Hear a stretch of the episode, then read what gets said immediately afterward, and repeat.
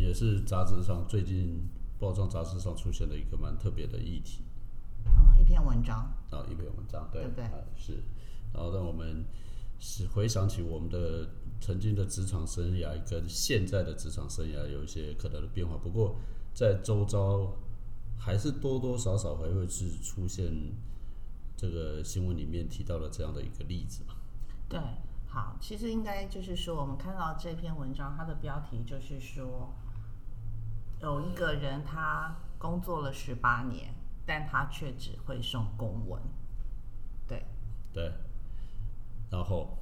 然后其实就是，而且应该是这么讲啦。那个是写这篇文章的写这篇文章的人说，他非常的讶异，他应该算是一个 HR 领域的人资主管领域的一个顾问。那他分享他的心情，那我想他的心情其实跟我其实很雷同，就是怎么会有人，而且这个人还是国立大学毕业，却只在了公务机关，然后做一份约聘的工作，然后这份工作他一做就是做了十八年，然后终于不要讲终于，然后 就是因为在十八年后，其实算一下嘛，大概就在四十二岁左右的时候，结果被不续约了。对，我想这个故事大概，这大概的我题目是这样的，就是说有一个工作了连续工作十八年，这十八年里面他的工作内容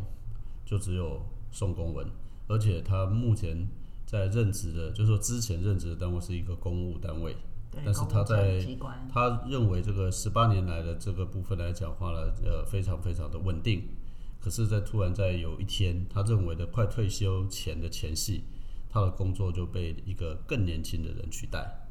而且是来自于派遣公司。对，那我们当看到这个新闻的时候，当然就会有点诧异啦。呃，会会不会觉得说，确实有些人他因为自身条件上面受限，可能一开始找到没有办法找到比较好的工作，或者是说他在技能上的学习能力上面受到限制。可是我后来去了解了，结果他竟然是一个国立大学毕业，对，然后呢，这个但是他听了父母的话，呃，这个听了父母话，这是一件事啦。我觉得我们就去背景，就是说，只是因为他父母建议他，或者可能是要求他，并没有想清楚。反正就是来自于父母的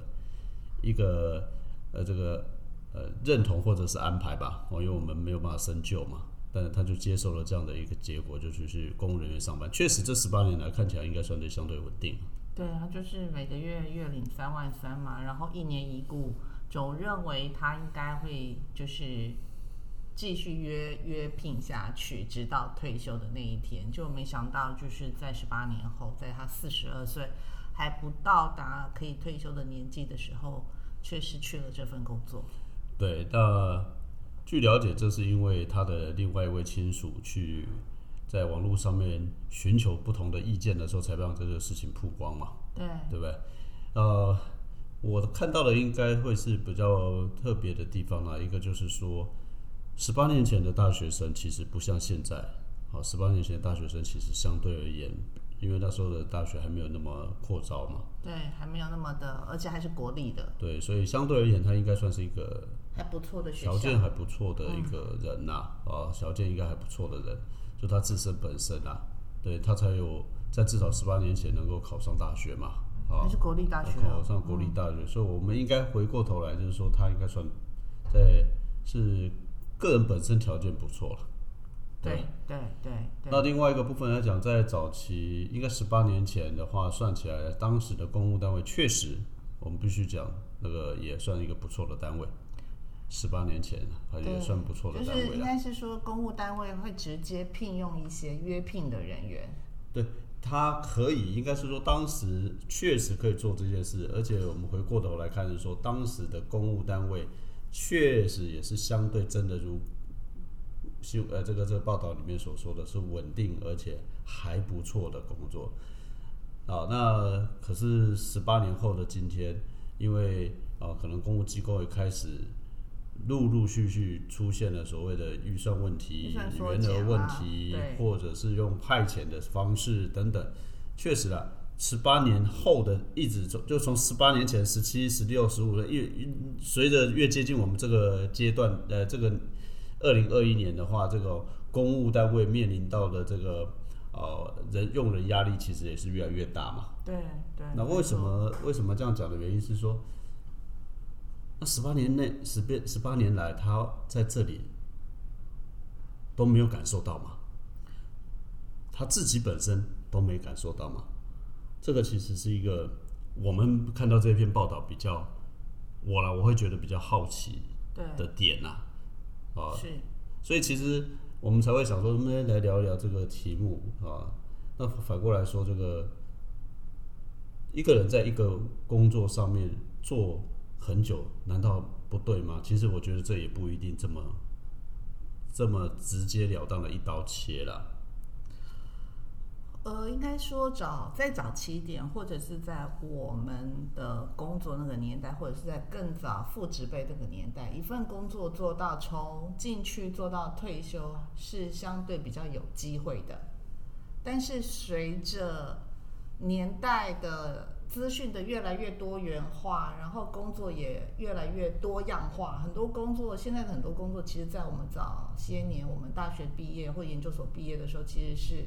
没有的，譬如举例来讲，什么叫做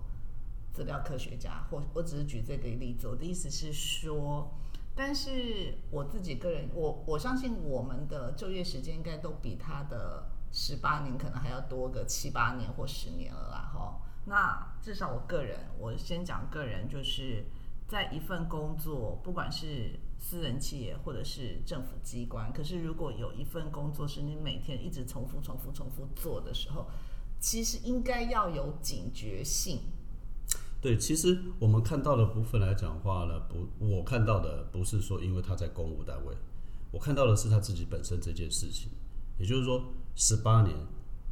这是一个关键字嘛。第二个关键是他只做送公文这件事。对，其实送公文这件事情比这个十八年来的更让我有点诧异啊。嗯，啊。其实我们可以在，就像刚刚讲，你呃，我们也讲了，那你没有感受吗？这个是一个蛮大的问号的嘛。对，对不对？那今天他会碰到，其实也不就是这个原因嘛。是啊，是啊。对，所以呃，这个十八年，我认为它还不是最重要大的问题，重点是在于那个只做一件事，只做一件事。当然，更重要一件事，这件事情是又是一个容易被取代的事。对，这才是关键。没错，其实。刚刚在讲的是，它是被年轻人取代。可是其实以现在来讲，它不只是被年轻人取代，它甚至可能被系统或者是被机器人取代。公文嘛，对不对？公文以在私人企业来讲，其实很多它其实都已经是公文系统了，它已经是一种流程的的很很很明确，它就是一种流程的一种工具。那不会像可能公务机关，因为它必须还是要有一些实体的纸本的留存或存查，所以它还会有真正用实体的公文再去跑这个流程。所以，呃，就像刚刚讲的，应该是说一件重复性高的工作，要担心的不只是年轻人，你不，你应该是。年轻人会取代你这份工作，然后再过来就是机器，就是不管是机器人或者是系统，它一定要很轻易的就可以把你给取代掉了。对，因为我们其实，在前面有几几次的也有提到类似的问题，就是说未来的工作可能，我们现在看到的工作有很多都未来可能不存在，或者是我们现在做的工作，在过去的人眼里，我们在父子辈的眼里，可能也都难以想象它存在嘛。对。但是这就是一个很。很重要的一个关键就是说，事情是在这个职场是一直不断的在改变，对，在变化，对，在改变。那当然更重要一件事情是说，呃，有人讲嘛，这个可能大学生你去问他，可能毕业的时候他最想做的，确实啊，有很多大学生可能我们的第一份工作可能都不是那么明确，好，不是那么知道自己。自己的自己的能力可能还没有办法了解，再来就是说，职场也未必能够很客观的去接受他们，因为为什么？因为你很难讲的难听点，你很难有一个标准去衡量这些学生的能力嘛。对，对，因为一个是学校成绩跟工作表现基本上是两个完全不在水平上的评比的角度跟面向嘛。对，所以在这个过程当中来讲话呢，你就会发现说，很多的大学生可能会找一些比较入门、比较容易的就是他至少可以先有一份工作，工作，他想说先进去嘛，是对不对？然后再再看自己到底适合哪一些或者是说职，位或是产业。或者是说，在进去了以后才去慢慢去了解，哦，原来职场是这么一回事，嗯，啊，然后或者是说，哎，可能慢慢的在这个过程当中来讲，再透过其他的发现自己的不足的地方，或者是发现自己可能，哎，我我更有兴趣的地方，然后开始做转换。所以同样的例子来的这样的说说明的部分，就好像刚刚讲那个十八年来，我们很好奇，那个十八年来他没有发现说送公文这件事情是这么容易被取代，或者以他的资格、他的能力条件来讲，其实他应该他大有可能在大有可能在这十八年内摆脱宋公文这个角色了。对，没错，没错。啊，其实我我不认为我们其实并没有说十八年这件事是错。其实我认为真正关键是在宋公文这件，如果只作为一个宋公文他没有这件事，思考过为什么他只只做送公文，他或许应该在他的公务机关里头，应该去跟他的主管再去争取说，哎，是否还有其他不一样的工作是我可以去胜任对的？这个我觉得这就是我们其实跟大家分享的一个很重要的重点了。当然，我必须讲，我们只是看到一份报道，如果这背后还有一些其他不为人知的因素，迫使他非得这么做，什么十八年来只能送公文的话，我觉得那也可能，哦，有可能，只是我们现在真的不知道，那所以我们也不会去深究太多所谓的对错，啊，只是只是在很中性的在想说，十十八年来你做一件事情，或者二十年来你在你的职场上只做同样一件事，我说实话，呃，就真的很不容易啊。好，那啊借借这个话题，我们就继续再往下，因为我我看了一些其他不一样的报道，就是举例说，那如果假设一个新鲜人，那他到底他到底他应该，如果以一个 HR 的角度来讲的话，或者以我们以前都是一个高阶主管的角度来讲，你看到一份履历，你认为这个人他算不算频繁的换工作？呃，十八年。他是完全没换，没换，我们通常第一个看年呃看时间，第二个是看内容。他十八年这节课这件事情来讲，我们反而是长到会让人家也引起注意啦。对，没错。哦，第一个，第二个部分来讲话呢，如果你在这个工作内容上面来讲又都没变，我认为当然，我相信多数人不会让他，哦、就是说多数人就会很好奇，甚至会深究很多的问呃呃内背景啊，到底是发生了什么事。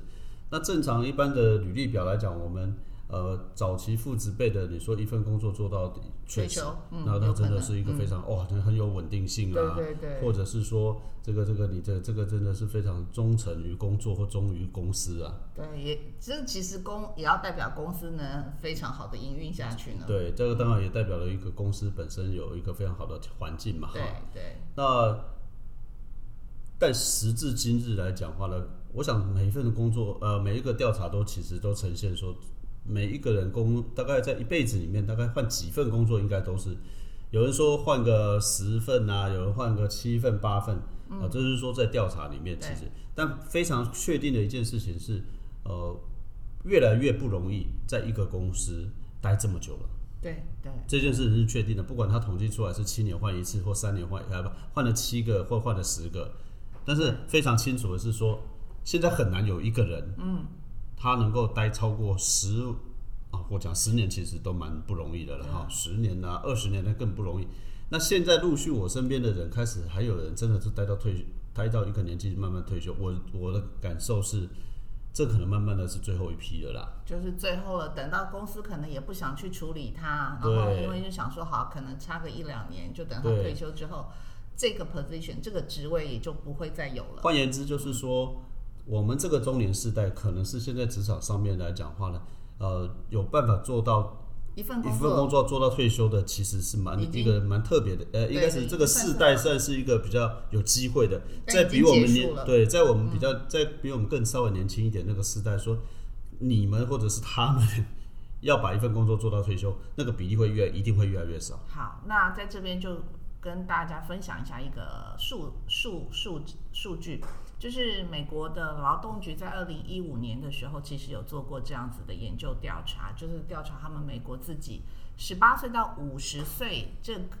年龄区间的人，这里总共有三十二年嘛，哈，然后平均会做几份工作？哦，那数这边的资料显示是一个人大概平均是十二份。所以也就是我们如果就用平均数好了，就是三十二除以十二，大概就是二点五、二点六左右吧。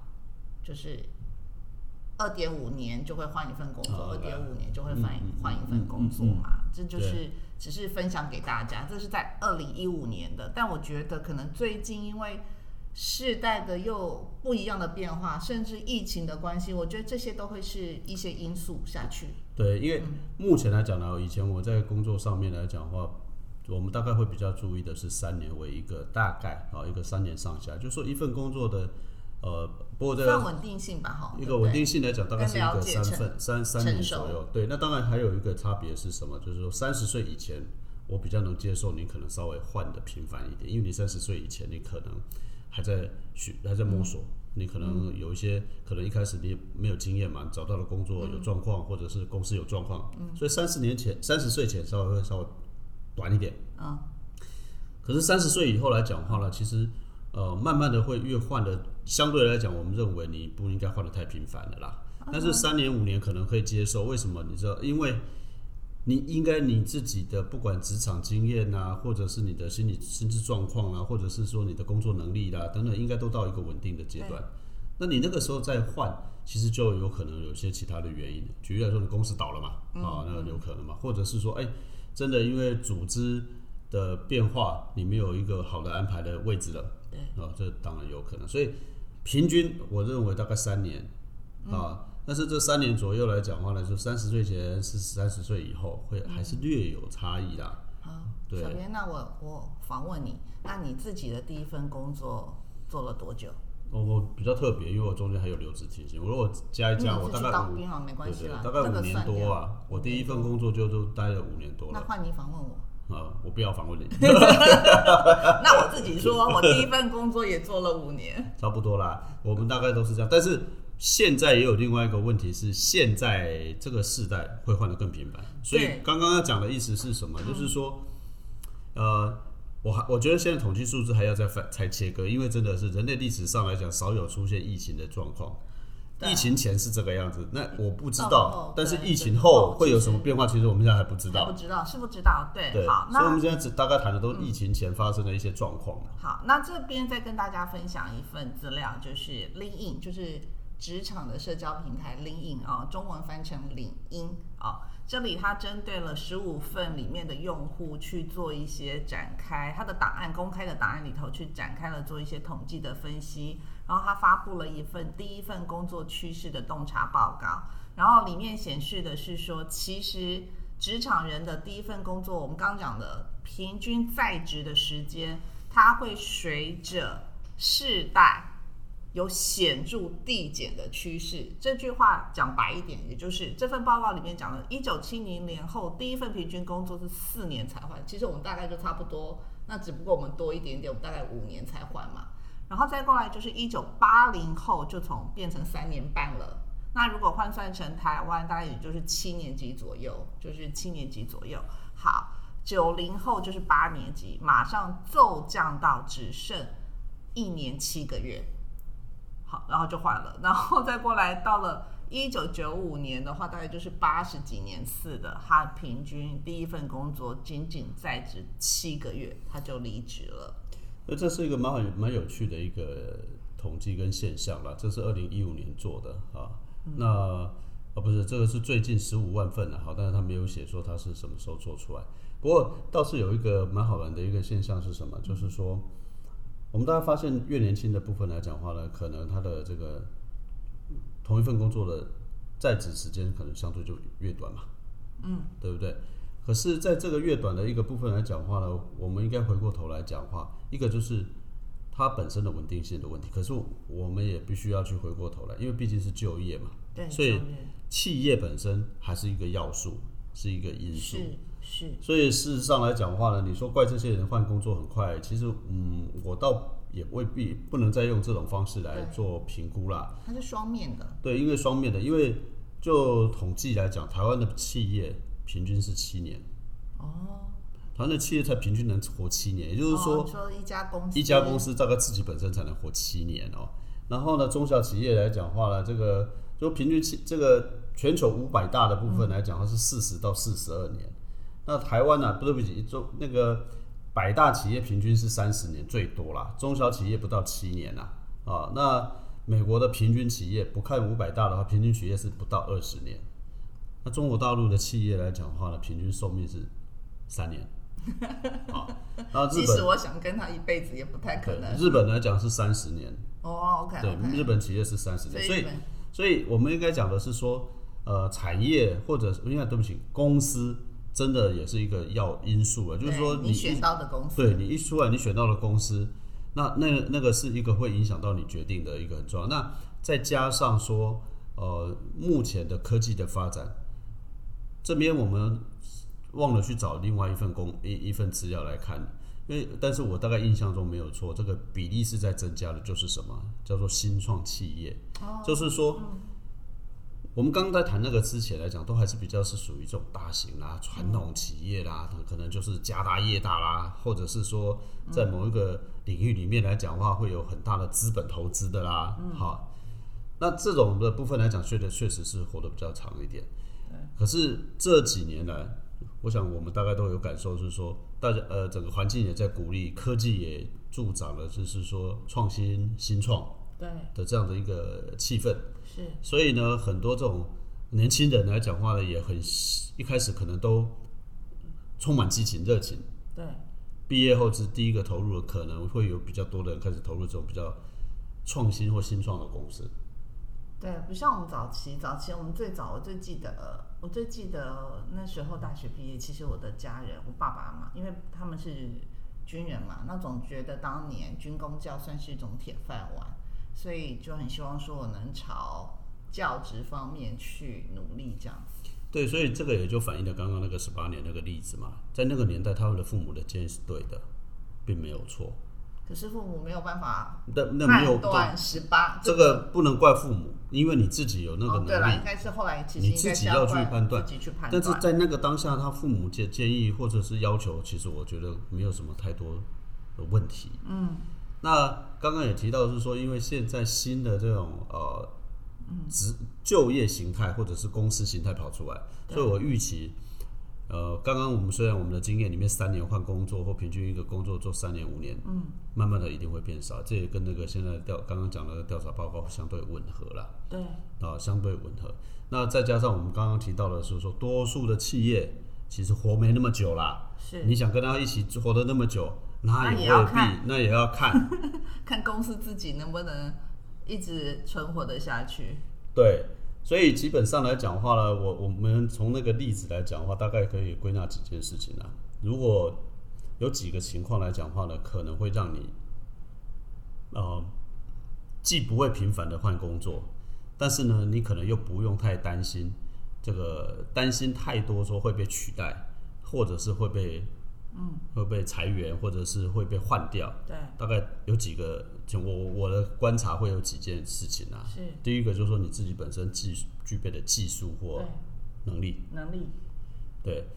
这个其实是非常重要的。所以说，呃，不管你现在是几岁，我先讲，现在这件事情在讨论的是部分来讲是不管是几岁，甚至于搞不好这刚刚讲那个十八年，或者是我们现在这个中年人的部分来讲话，其实是更比那个年轻人更要警觉，更比现在听节目的年轻人更要警觉。原因是因为年轻人说不好听的，就是被换掉，他很容易找到工作。那个做个十八个月被换掉了，跟做个十十八年被换掉了，我看那个十八个月的那很容易找工作了。对对不对？今年二十八岁的被换掉，跟今年四十八岁被换掉来讲的话，差异也更也不对，也蛮不同的二十八岁的应该可以很快就找到下一份了。对，那当当然了，如果说你是相对比较年轻的在听这个节目，或者你有比你的小孩，或者你想跟他建议，我今天会有几个情条件，或许你可能可以考虑。第一个就是我刚刚讲技术或能力，对这个其实是永远存在的啦。是就是说，刚刚讲的那个公文送公文的事情，如果你除了具备送公文这个能力之外，你还有其他的能力，而且这个能力来讲话呢，还有一个要件哦，就是这个能力本身是一个具备越来越不可取代性的能力。就是不容易被取代，你必须要掌握一些关键的技术，或是你是做业务的话，你就必须要掌握关键的客户。对，或者是你说不好听点，你就是做你就是工程人员，你就是你的技术好到人家无以取代对，啊。这件事情其实就很重要，就是说你要有一定的技术能力。哦，对不起，我们这技术不一定说要写程式啦，不一定要，呃，就简单说，就像我们老我们常讲叫一技之长好了啦。对对对，就是你要有一个特别的这种能力、这个技能、技术啊，不管你怎么去讲它，它就是要很很好嘛，对对不对？刚刚讲了业务人员，他搞不好你就是非常好出色的业务能力啊，不管怎么样的客户都你都可以搞定，这也是能力。对对，是啊是啊是啊，所以这个技术要一定，这是第一个前提。那第二个部分来讲，就是说你要有一些特殊性。我为什么特别讲特殊性？坦白说了，有一些工作本身来讲话，呃，它就是非常难以被取代。它就确实它的培养的养成过程，它就是要时间的。，对它的养成时间举有一些特殊，特别是一些艺术或文创的一些东西，艺术性的东西，或者是说精密工业的一些东西，它真的就是很难以完全的去用时间去去可以加速的。对他他就像那我们讲的，常常讲的老腮胡啦、老师傅那种，他他真的就是有那个特殊性，就是他的特殊性，他技能来讲的话，可能还不算不上说，呃，还不算说说这个多么了不起，可是他的他有他的特殊性，是，它有它的特殊性。其实这个这个部分来讲话呢，就呃也很重要。就是如果你有具备了这两个，那另外一个我认为还有一个是产业啦，就是不同的产业本身来讲啊，其实也代表了所谓的这种你是不是容易突然之间消失。啊，我们举一个例子来讲，我刚刚特别提到，因为产产业特别讲到军工教警消医疗这些，基本上来讲的话呢，其实是不太容易的啦。还有以前我们认为的金融，啊，金融本身来讲的话，这这个就发生了叫做特性嘛，有一些特性它会随着改变哦。你过去你认为是没有问题的，现在其实是问题。所以产业特性其实是说实话，就是刚刚讲军工、叫、警消、医疗，这个说实话，随着时间的改变，它没有太大的影响。嗯，多少还是有。你看嘛，教职员，呃，教职员有，但是呃，他有机会对会会有影响的。我说会有影响，对不起，应该是还是会有影响，但影响程度没那么对，没有明显。那么明显，因为它就它算是军工教这一些金融跟医疗这些，其实是每个国家它在每个地区都一定会有的。好，只是应该我刚刚想讲的应该是说，因为尤其是教师，台湾的少子化太严重的结果下，其实就冲击了教师当然。这个的部分嘛。那公务人员也是啊，那公务人员因为人口本来就没有那么多啦，那配比或者是它的员额也慢慢的会往下修嘛，这样子。对，还有另外一种产业啊，基本上来讲啊，也不太容易被取代，就是非常非常上游，就是相对而言，它它是在这个这个产业的最上最上游，就是说吧，讲不好听点，中游的人你你会担心被裁员吗？像台台塑吗？台塑啦、对对？中油啦、中钢啦，啊，说不好听台电啦。啊，台电啦这种，嗯，这种这种每一个产业链最上游对的，每个产业链的转向，其实除非那个嗯，一旦这个事情发生变化的时候来讲话呢，对它一定有影响，但是它可能还没那么快。对，我们举一个例子，现在在讲太阳能，未来对于石化产业有没有影响？有，有，一但定有影响不会那么快。，但不会那么快。但是它会会发生，对，它一定会发生哈。绿色能源这些会不会有？有啊，只是说，只是说它的它的影响可能是百分之一或者是多少而已。对它，它可能需要花一点时间啊不会说明十十几二十年，慢慢的，就像说美国这个在全世界最大的埃克森美孚这个石油公司，每你看再怎么样，虽然说它衰退也好啦，它它绩效表现不好啦，或者科技业的发展，它还是在前面前十名的榜单上面。对，啊，它的它的影响不会那么明显呐、是。啊，但是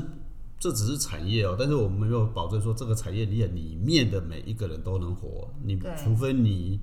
还是要回到前面来讲，你必须具备那一个是的技术啦，或者你刚好跟上那个一些特殊性。对，其实一样嘛，就是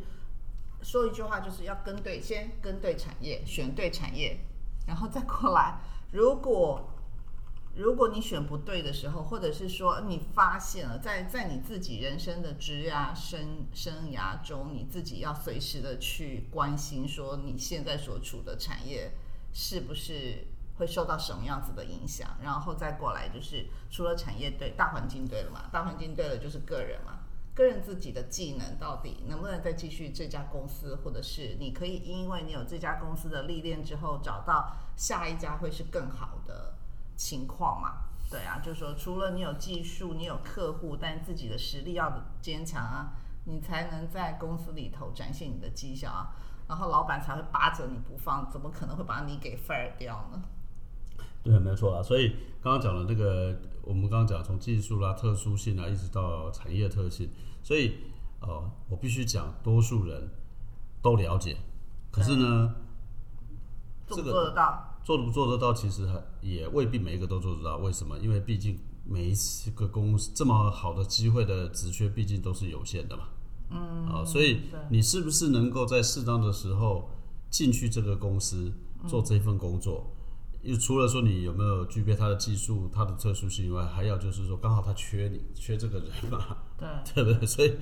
要不然我也想去啊，上班啊，我也想去找一个稳定的工作，可以找到退休啊。是，可是不容易嘛。对，所以我必须讲，我们谈了那么多，有那有人会跟我讲说，那我找工作是不是一定要这么找？对，你可以这么往这个找，可是我必须老实告诉你，这里面还是有一部分运气的成分。对，理解。因为很多时候，像我们自己都找过好很多的工份了，过工作了，好多份工作嘛。我们当然也知道，我们看得到趋势啊。可是我们看到那个趋势来讲话呢，我们一进去了之后来讲话，哎，发现趋势后来转弯了嘛，或者是错趋势改变了嘛。对对，那那你说比你那这个进去了之后来讲话，你就觉得啊，很可惜。那可是有很好玩的部分来讲，我也碰过了，我们自己都常碰到，就是说。我们进去了，呃，看到后面的人进来了，闯进来，大家觉得这个，哎，产业现在蓬勃发展。嗯。可是呢，有一些老员离职，很早以前离职的员工，哎，我当时应该坚持继续留下来。一样的道理嘛，就是说，这个产业发展其实需要时间，所以你是不是真的有那个样的那个能力，其实有时候还有眼光。我认为多多少少还是有运气的成分啊，没有办法完全避开啦。对啊，对啊，像我的第一份工作，像我大学毕业的第一份工作，其实我觉得它也有，我们也有一点点运气啊。我觉得啦，哈，为什么？是因为那呃，我进入的是航空业，然后那时候那一家是算新兴的航空公司，然后结果蓬勃的在招空服员，然后我们那一届就是在三千多个里面选出了两百两百多个，结果进去公司之后才发现，哦，原来我们已经是空前绝后，因为。不管是在我们之前的学姐，或者在我们之后的学妹，从来没有一起像我们有两百多个同时进去的人员。这个东西的部分就是产业的一个改变嘛。然后说，呃，在那个时间点有这个机会，对，就像我们其实我们常讲啊，我们当然我们很尊敬这个台积电哈，可是你想想看，三十年前的台积电去应征的人。是不是抱持的说它就是一个长期稳定发展的？不晓得啊，我也认识很多，就 在在这三十年这中间就已经出来了，对不对？他等不到这个三十年嘛，所以对对很难，这本来就是很难的事情。所以有一部分是来自于你的努力，来自于你日常的观察，还有相当一部分是运气，这是事实。但是回过头来，我们看我们最早开始破题的那个十八岁的那个部分，十八年啊，十八年了是。呃，他我我觉得，如果今天来讲话呢，他让我们比较觉得可惜的是说，在这个十八年的在同一个单位里面，他并没有做任何的自我改变啊。对，也没有警觉性，也没也没有警觉性。对，就是说，他即便他即便没有说呃离开这个环境，对，那他是不是可以不要只做送公文？除非这个这篇文章。有被简化太多的细节，嗯，啊，要不然的话，他怎么会？他他除了送公文以外，他其实，哎，他应该有其他的可以晋加不要讲晋升或者是转换工作的机会嘛，对不对？那他没有做这个事情的背后的原因就值值得玩味了。那当然，搞不好人家十八十八年后他已经可以还是可以财务自由，我也不知道。我们其实我们刚刚在谈论这个事情就是多可是虑的。可是看起来应该就不是财务真正自由嘛？因为如果他财务真正自由，他的家人就不会来帮他问这件事情啦。好吧，那我们再回过头来说，好了，事事情发已经事已至此嘛，对已经发生了嘛，对不对？那已经发生的部分，那该怎么办呢？因为他现在就是一个中年人，就回到我们之前讲，对对，然后就像我们之前我们的节目一直设定的，或者是说一直跟希望大家在沟通的议题嘛，这个就是一个中年人了。那他真的也发生了。我说实话，嗯，他要做的，他现在可能要加倍的去做一些调整。对啊，才有可能。如果说想要再找到一个相对稳定的工作，但是但是我也没有那么悲观啊。为什么？因为如果他能还能够接受大概的薪资的工作，那呃，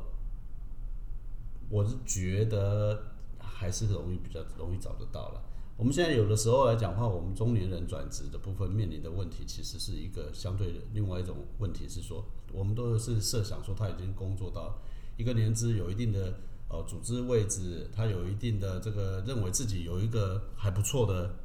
的过去的显赫经验，想要再去头衔，然后我们想要再去换一个好的一个工作，或者至少不要委屈自己的工作对，啊，这种相对真的会比较难。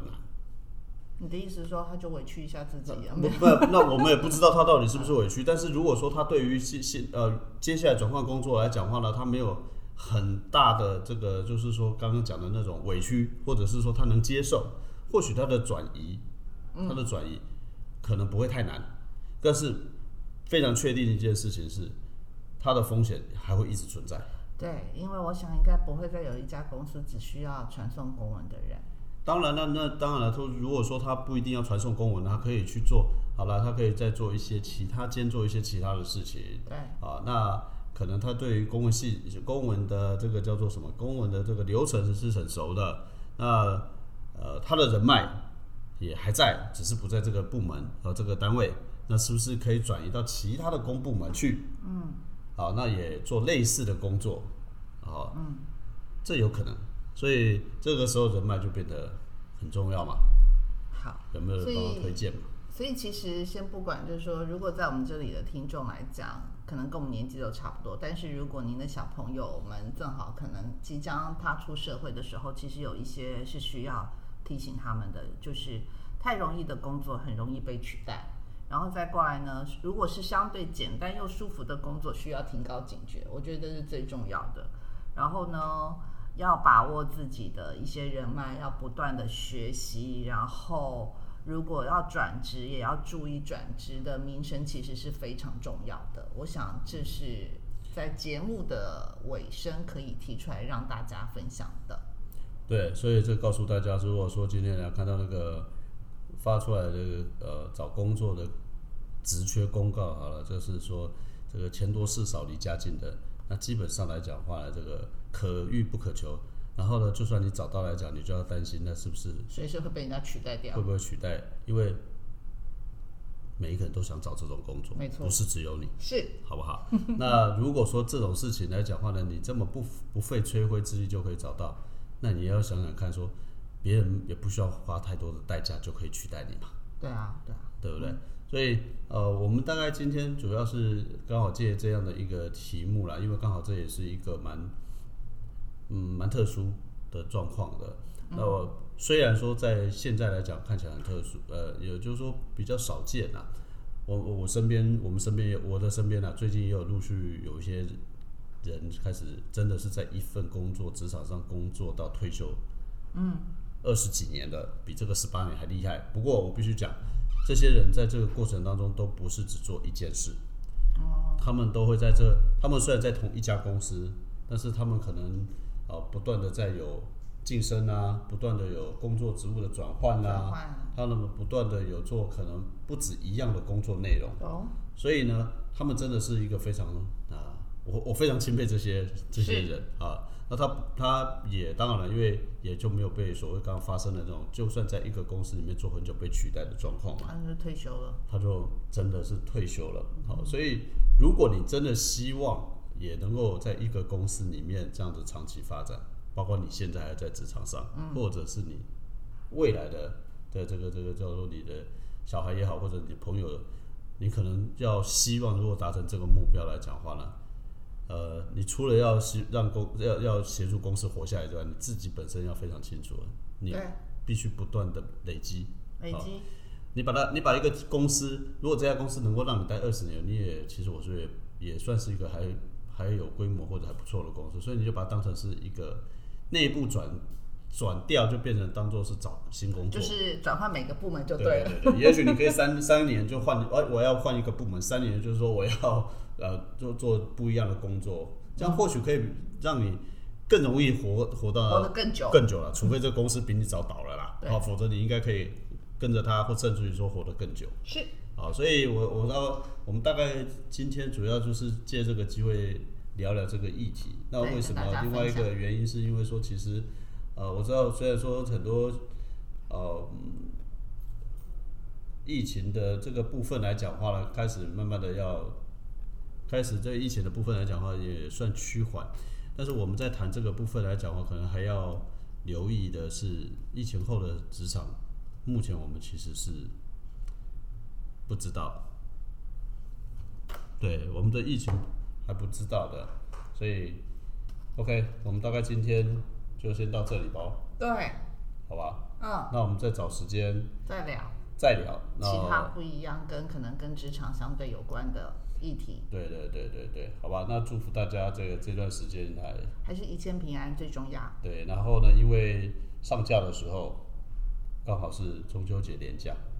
嗯，对，的开始周五嘛，对，所以先预祝大家中秋节快乐。阖家平安。我觉得现在平安是最重要的。对，平安就是最重要的。OK，好，谢谢拜谢谢，拜拜拜